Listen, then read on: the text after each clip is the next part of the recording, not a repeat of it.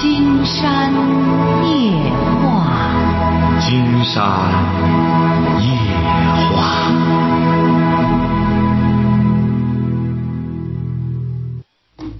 晚上好，听众朋友，我是您的朋友金山，很高兴和朋友们相会在午夜。马上接我们朋友电话哈。喂，你好。喂，你好。哎，我们聊点什么？大点声。喂，你好，金山老师，你好。啊，你好。就是我，我说一下我的家庭问题，麻烦你帮我解决一下，好吧？您多大了？我今年三十三岁，我老公三十五岁。啊。我们结婚十年了，我孩子今年九岁。啊啊。啊，就是说我老公在外地上班，两月回来一次，以前都挺好的。我就是这这两次回来吧，上次还可以，就是嗯回来之后就在电脑上就是打扑克啊干什么的，不下楼。但是这次呢回来，哎呦特别反常，哎呦很反常很反常那种。怎么反常？说怎么反常？啊，就是他那个不是刚买个手机嘛，就是那个手机买回来之后就是。哎呦不，那个手机不离不离不离视线，吃饭的时候放茶几底下，睡觉的时候枕枕枕头底下，就是不离不离视线。就是那一次，就我说我看着新手机，他说哎呀高科技你玩不了，就在我眼前晃了晃。我想想，哎呀算了，不看就不让看就不看了吧。哎，就到那天呢，我感觉很好奇，我就把他手机拿过来了，看上面有个聊聊天记录，就是很暧昧的那种。我就问他，我说这是谁呀？他说，嗯，那个，我我我我我聊着玩的。我说你聊多长时间了？哎呀，没几天。我说没几天，怎么不可能聊这么暧昧啊？是吧？哎呦，反正是看了挺什么的。他说接着叫，哎，我错了，那我以后不聊了，怎么怎么地吧？我说没事，我说有个异性异性红颜知己也挺好的，是吧？有时候是可以给他聊聊什么的。啊，这不你挺大方吗？这不异性红颜知己都可以聊吗？不是，金山老师，你想知道你你想知道他聊天记录说的什么吗？啊，说什么？他说我这边说，我这边老公说，啊，老婆我快饿扁了，那边就说，我怎么觉得我像晚娘呢？我这边他这边又说，啊那个哎呦我娘我快饿死了，人家那边就就说我该忙去了，人家就忙去了。我说你如果聊三天两天，不可能聊的这么。这样暧暧昧吧，您听着啊，听着啊。嗯。您是哪儿的？我泰安的。泰安的哈。对对。您这个电话不是很清楚啊。竟然告诉你，你俩呢还都挺年轻，听着啊。嗯。你既然给金山打电话，金山就要告诉你解决这个问题的根本方法。嗯哎，我们很多朋友也会说：“哎呦，金山老师，您怎么一出一出主意就好就好出这种主意呢？就要从这个精神上提升这种主意呢？”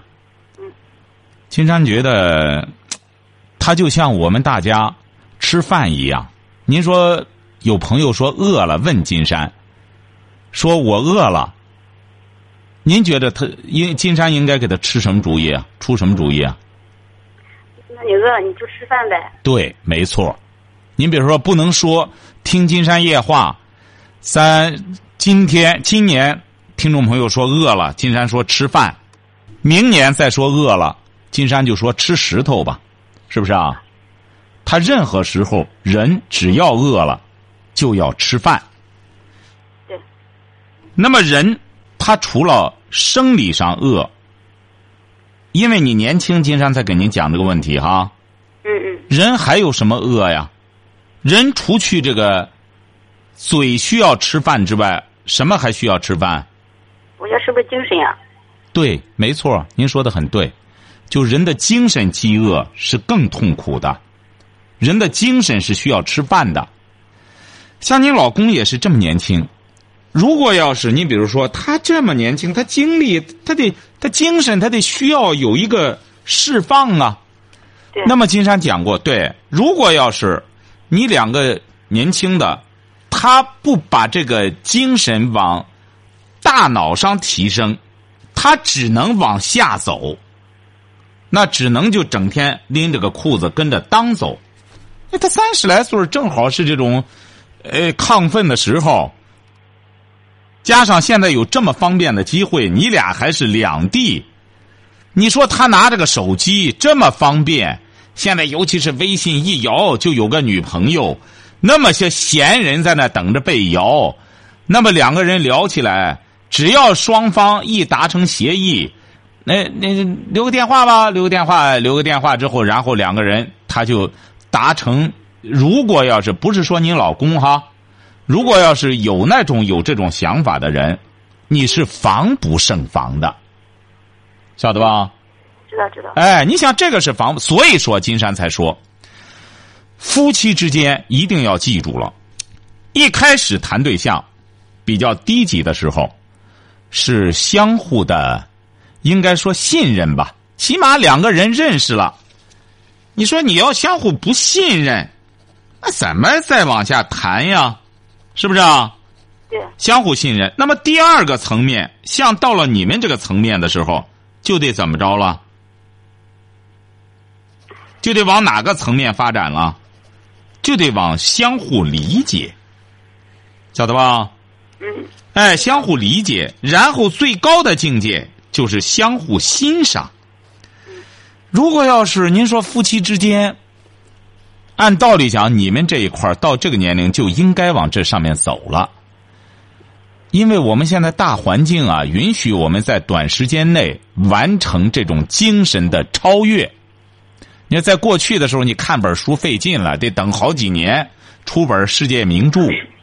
你现在你想读书的话，有的是书，那你只能往这方面转移，让你和你老公达成一种共识。相互理解的基础是什么？就是一种。共识，就是说你们对问题有着一种共识。如果是你整天捉奸的话，你上哪儿捉去？你想想，你要聪明的话，这种事连问都不问，而是你发现了这种蛛丝马迹，就应该给金山打电话，我怎么解决这个问题？那么不动声色，你说你去捉这个，只能让他更加隐秘，让你发现不了。不要认为我们现在有很多人就觉得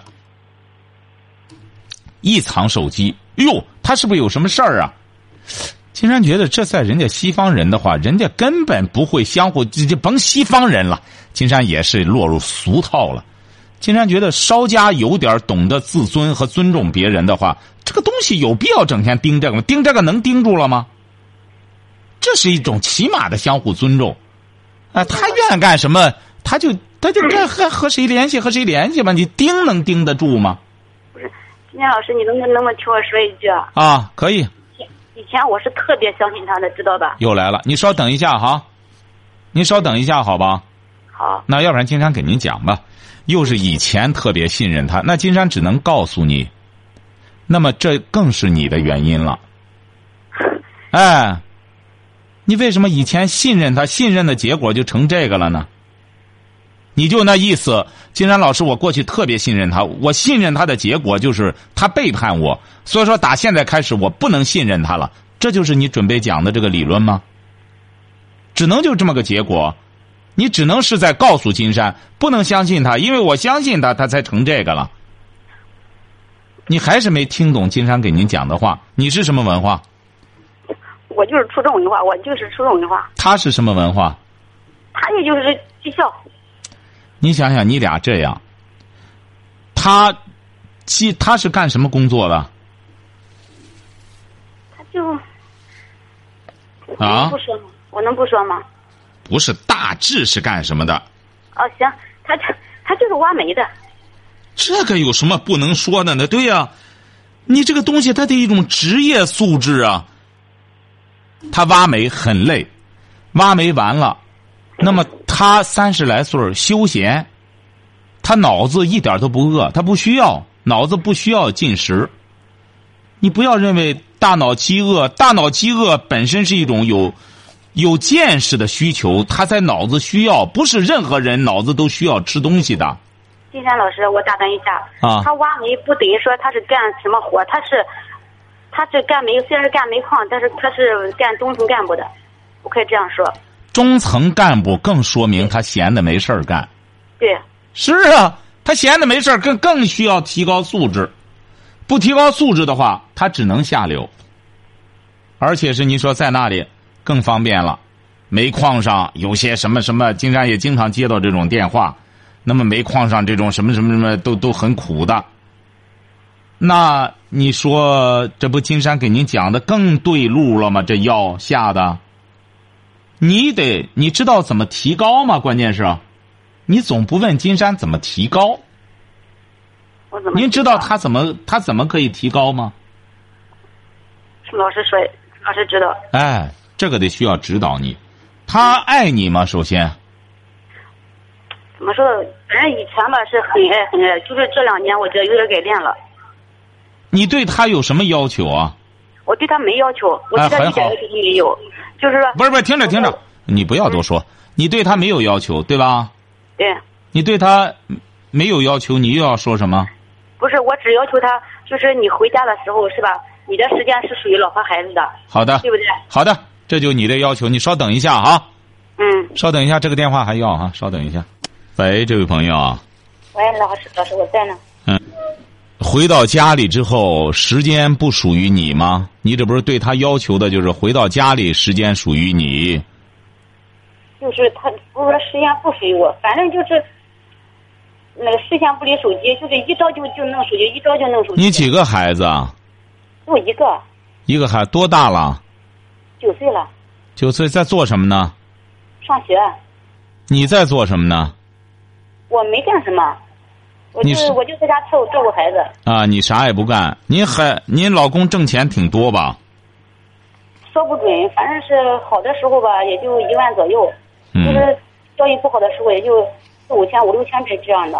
嗯，竟然觉得是这样哈，他呢还做个小中层，有的时候这个人就是这样。你他呢，如果要是素质高的话。那么，再做个管理者，再做个小领导，他更会自律。但如果要是他本身素质很差，再做个小领导，他就会利用，呃，他就会利用这个职务之便，晓得吧？嗯。哎，你呢最了解他，那么你对他呢有一个整体的评价，你说对他什么要求也没有，金山觉得这就是你很大的失误。你为什么不敢要求他呢？金山也能理解，因为你对你自己也没有要求。你说在这种情况下的话，你这个两个人的这种状态啊，特别是他才三十出头，这种事儿很难避免。不是老师，我我不想要求他太严，就是说不想让他，就是我我管的太严，怕他再走什么歪道什么的。我说我就不想这样要求。不过他每次就是开了工资以后，留下他的生活费，留下他的什么什么买烟的钱、喝酒的钱，全都给我打家来，打回家的家来。我所以我觉得，哎呀，很放心，很放心的。没想到，哎呦，还有什么？哎，你光满足了一种物质生活了，是挺好。他每个月挣的钱都给了你了，你觉得挺舒坦，那么他就不舒坦了。不是老师。还不是呢，还不是呢。我们每天就是，他每天都给我打电话，每天就老婆这老婆那，孩子怎么样，学习怎么样，就是一天至少打三个电话。嗯。你说我再怎么要求他，我如果我觉得。还再怎么要求呢？你看这个悟性啊！哎呀，这个悟性啊！竟然觉得啊，你真是你辜负了你这么一个老公啊！你看你吧，是盯的挺紧。你这样盯的结果，仗着他没人他要有人你放心吧，就没这电话了，也就没有这后续的事儿了。金山是告诉你，他没有事儿，就让你呢要提升自己，不是让你去要求他。你提升了自己了，因为他没有多少时间提升，他得在单位上工作。他更重要的要求，对他的上司对他满意，那么他需要去去去满足他上司的要求，而你应该把这个家搞得越来越有吸引力，孩子越来越有魅力，你这才能自信。你欣赏不了他，让他欣赏你也成。你有充足的时间来打造你自己的自身素质。金山是指的这个意思。你不断的提升，那么他就会觉得，哎呦，我周边的人再干什么不如我老婆。你看我老婆真是，哎呀，在家里带的孩子也好，我的家打点的也好，他自然而然的他就愿意回到家里来。你老公呢，在个矿上能当个领导、小领导，足以说明他还是挺上进的。他要不上进，也不会让他干这个。所以说，你首先要信任他，信任他才能获得一种信任。你只是告诉他，你说遇到这种事儿，我也相信你不会和别人怎么着，但是这样有损你形象。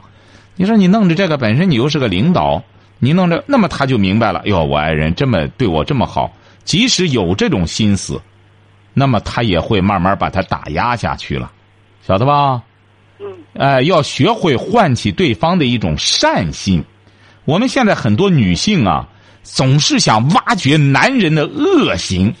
哎呦，你没有，不可能！你和那女的怎么着怎么着，巴不得就是那一幕一开门，两个光腚在床上，才觉得哎，这次可真是逮住了。老一种捉奸的心态，想的那么肮脏。两个人一打电话就想这些事儿，不要这样。就说两个人有的时候聊天这么方便，一个年轻人有的说几句过为的话。这些都不要拿着，他本身两个人就都不认识嘛，有可能对方还是个男的呢。所以说，更重要的是这些事儿，你是防不胜防。告诉你了，你要去做你能够把控的事儿。你最能把控的事儿，就是让自身素质不断的提升，变得越来越有风度气质，让自己的孩子也接受良好的教育，你老公自然。会尊重你，会更加爱你，晓得吧？嗯，这个明白了吧？这个是了吧？明白明白。哎，但是难度挺大，说起来容易，这个你得慢慢的去做这个细法活，晓得吧？嗯。哎，所以说你首先要相信他。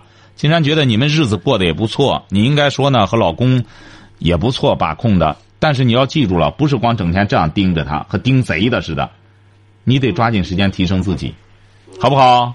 啊，哎，好嘞，再见。不过，老师，我还没说完呢。说什么？我还没说完呢。说要说什么？嗯，就是他这次回来哈，一着急往外跑，一着急往外跑。大冷天的，我说你出去干什么？给我点自由，给我点空间，我出去散散心不行啊？咱就觉得你说夏天吧，你出去凉快。金山告诉你了，这种事儿。你如果再和盯贼的似的，金山告诉你，男人这个裆就是这样，一破了之后，你想缝上就费劲。那怎么缝上呢？金山也有办法，也是刚才给你说的这个办法。他即使破了裆，金山都给你假设到最低档次了，以小人之心在剁你丈夫了。那么就说，即使发生这种事儿，它发生了，那么你就要去面对。他没发生，那么你就信任他就成了。即使发生了，刚才金山给您说的这个也是这样。你想想，这位朋友，金山要是和您这个建设似的，和您一块儿每天晚上在抵对这种，你越往下走，越走下道，越走下道，金山跟你这走的话，你还给金山打电话有什么意义啊？晓得吧？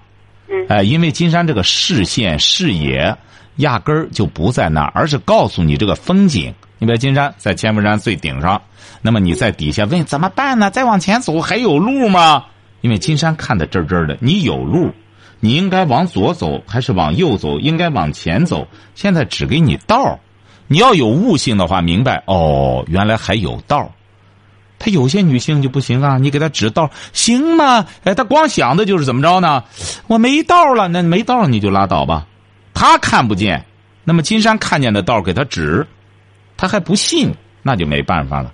或者说他不愿走，哎呦，那我怎么干什么？挺累呀，没错，挺累，挺累。那就让你老公把你落下了。那么现在他，即使有了这种想法，不一定和哪个网友怎么假设。退一万步的话，那么你去追的话，只能激化矛盾。最终你激化了之后，对方一看不行，离婚吧，离婚跟我呀，哎，那你能怎么着？你一点招都没有。你要聪明的话，首先要相信他。好，我相信你啊。他真要出去，那你就别再追了。你追有意义吗？对呀、你再追，他就说了，你得给我点空间，我回来不能出去吗？哎，所以说你要聪明的话呢，就是知道了。嗯尽管一天三个电话，我们俩的关系也不是铁板一块。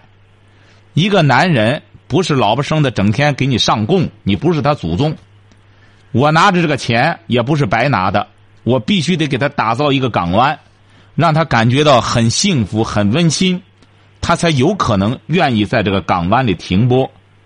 如果要是这个港湾总是充满了一种险恶，他可能会找别的港湾去。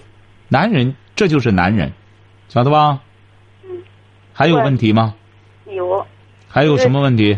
临走的时候啊，他说咱俩办个假离婚吧，我嗯我给你写字据，半年咱俩复婚，我拿着离婚证走。我说嗯你这什么意思？我说咱俩凭什么离婚？有什么事吗？嗨，这有什么意思呢？很简单，找别人去啊！是啊，他他就这样说，他说我对不起家，我对不起孩子，我对不起你，嗯我我走到这一步，我我我我我你看看，像你这个也是这样，一句话弄成多少句说。你看这问题都到这种情况了，还回过头，你看听众朋友也看到了吗？他一开始打电话，金山给他说那招，到现在依然不变，就这么简单。听金山的节目，就是谈的问题。因为金山站在哪里？站在千佛山顶上往下看，那么他一说，金山就知道他这个道应该怎么走。而像他不一样，他就在就在他这转转圈就在自己这个圈子里转圈儿哎，他依然是这样。你看，最终这事儿，他按照他的思路走，就把这事儿办绝了，最终逼着她老公得和她离婚。啊，你看他先搜着了，你怎么这个和谁谁谁聊怎么着？对呀、你知道了又怎么着？你知道了，好，我就干脆出去吧，因为是你把这层纸捅破了，那他就破罐子破摔吧。本来给你说还挺为难的，觉得对不住你的，既然他一看你知道了，也就这么着了。问题比原来想象的还要好，那么他就给你摊牌吧。那么所以说走的时候才敢这么这么放肆的跟你讲啊，我对不起你了，反正我就这样了。那他就彻底放松了，那和那女的就彻底放开了干了。是你一步一步的让他彻底的放松了，就是你把这事儿办砸了。你听不到金山的节目吗？这谁给你说的这个电话？这是我就是这这几天听金山节目，我自己自己自己记下来的，你听了多久了？听了才不多长时间呢，啊，不多长时间。您是泰安什么地方的？石恒，石恒，能听清楚金山的节目吗？咱听不听不太清，就是有杂音，你要是一开始发现这个事儿，嗯你要是常听金山的节目，那么你要刚开始听到金山，看见这个他这个短信之后，你别言语，你给金山打电话，金山就会给你出另外一个主意，就是把压力放到他身上，让他不给你讲，一定不能让他讲，不能让他讲出来。这个压力放到他身上，你把这事儿彻底都办砸了，他整个他没放心了，反正你也知道了。连离婚的事都跟你说了，他实际上所谓的假离婚就是要和你离婚，那么都给你打打招呼了，打招呼之后你爱咋地咋地吧，哎，就这么着了。你要一开始发现这个，金山就告诉你，唤起他的善心。你像他吧，有孩子有家的，不能这样做。慢慢慢慢的，他，你这这全都把事儿都都把道儿全堵死了。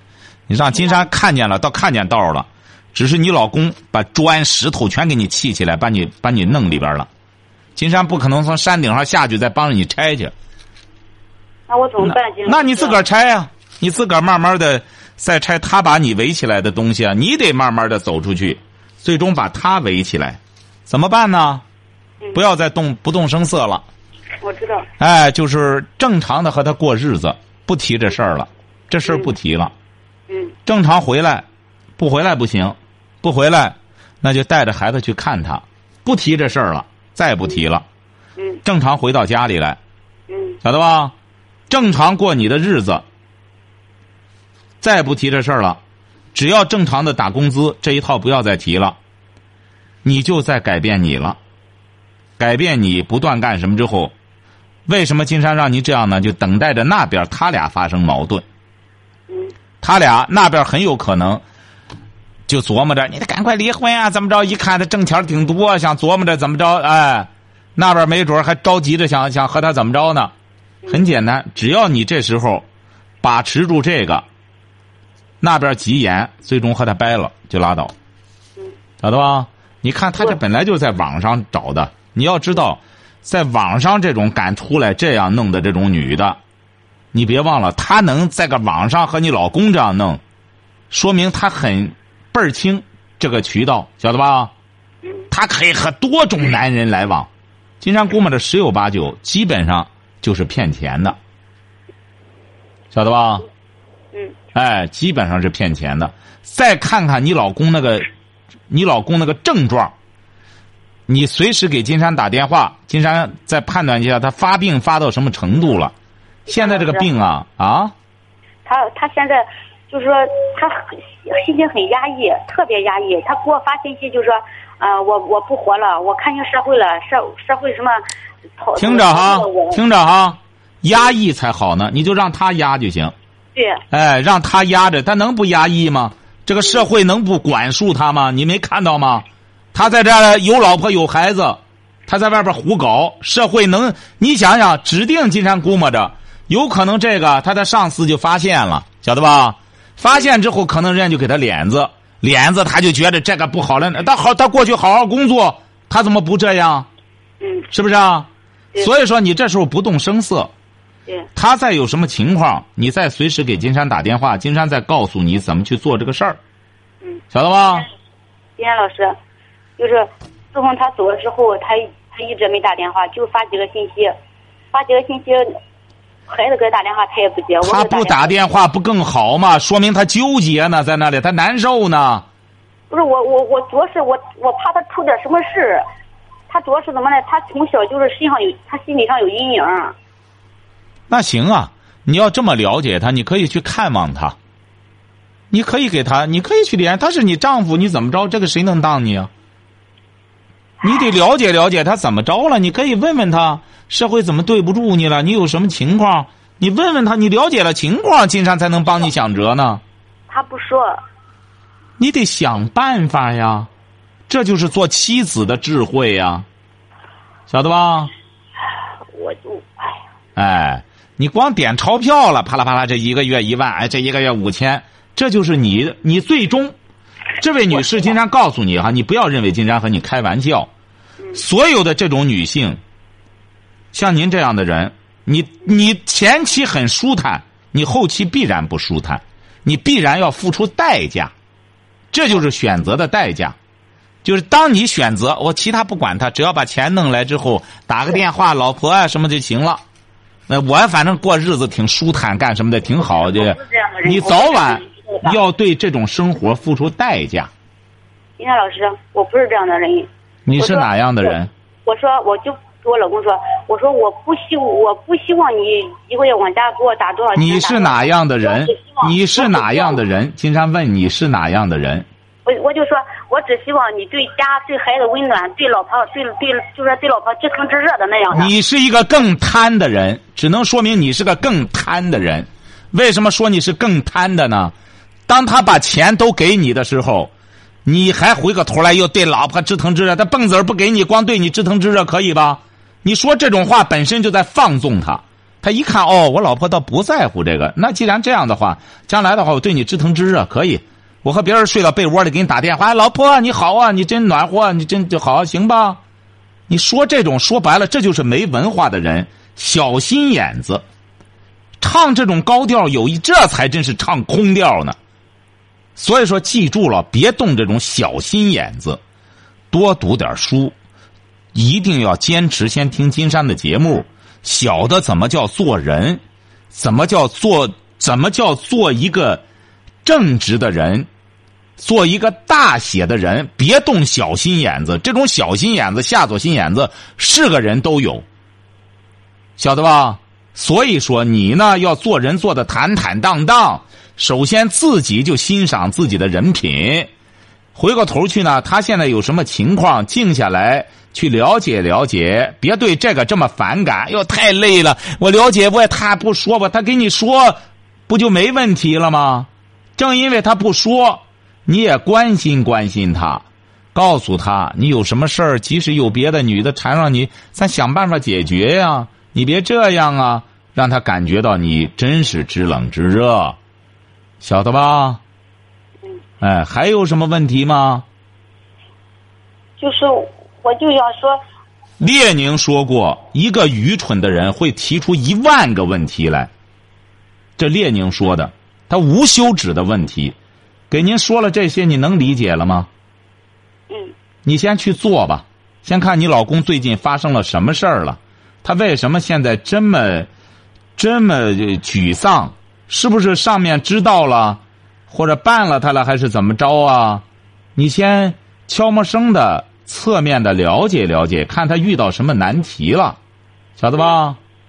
就是金天老师啊，嗯，他不是他不是原来从这个矿上这个矿上做中中层干部嘛，后来之后又调别的矿上了，他没有就是，人家的管理管理层就满了，没没他没有被评上。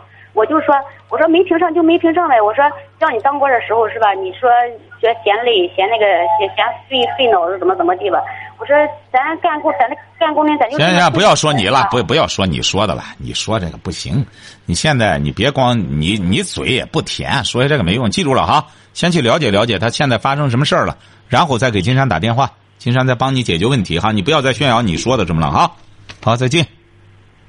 你说这种女性，你说油盐不进，这种菜就这就叫没法弄。你他他也不傻，绕来绕去的，光在他那个光在他那一个小地儿上转悠。好，今天晚上金山就和朋友们聊到这儿。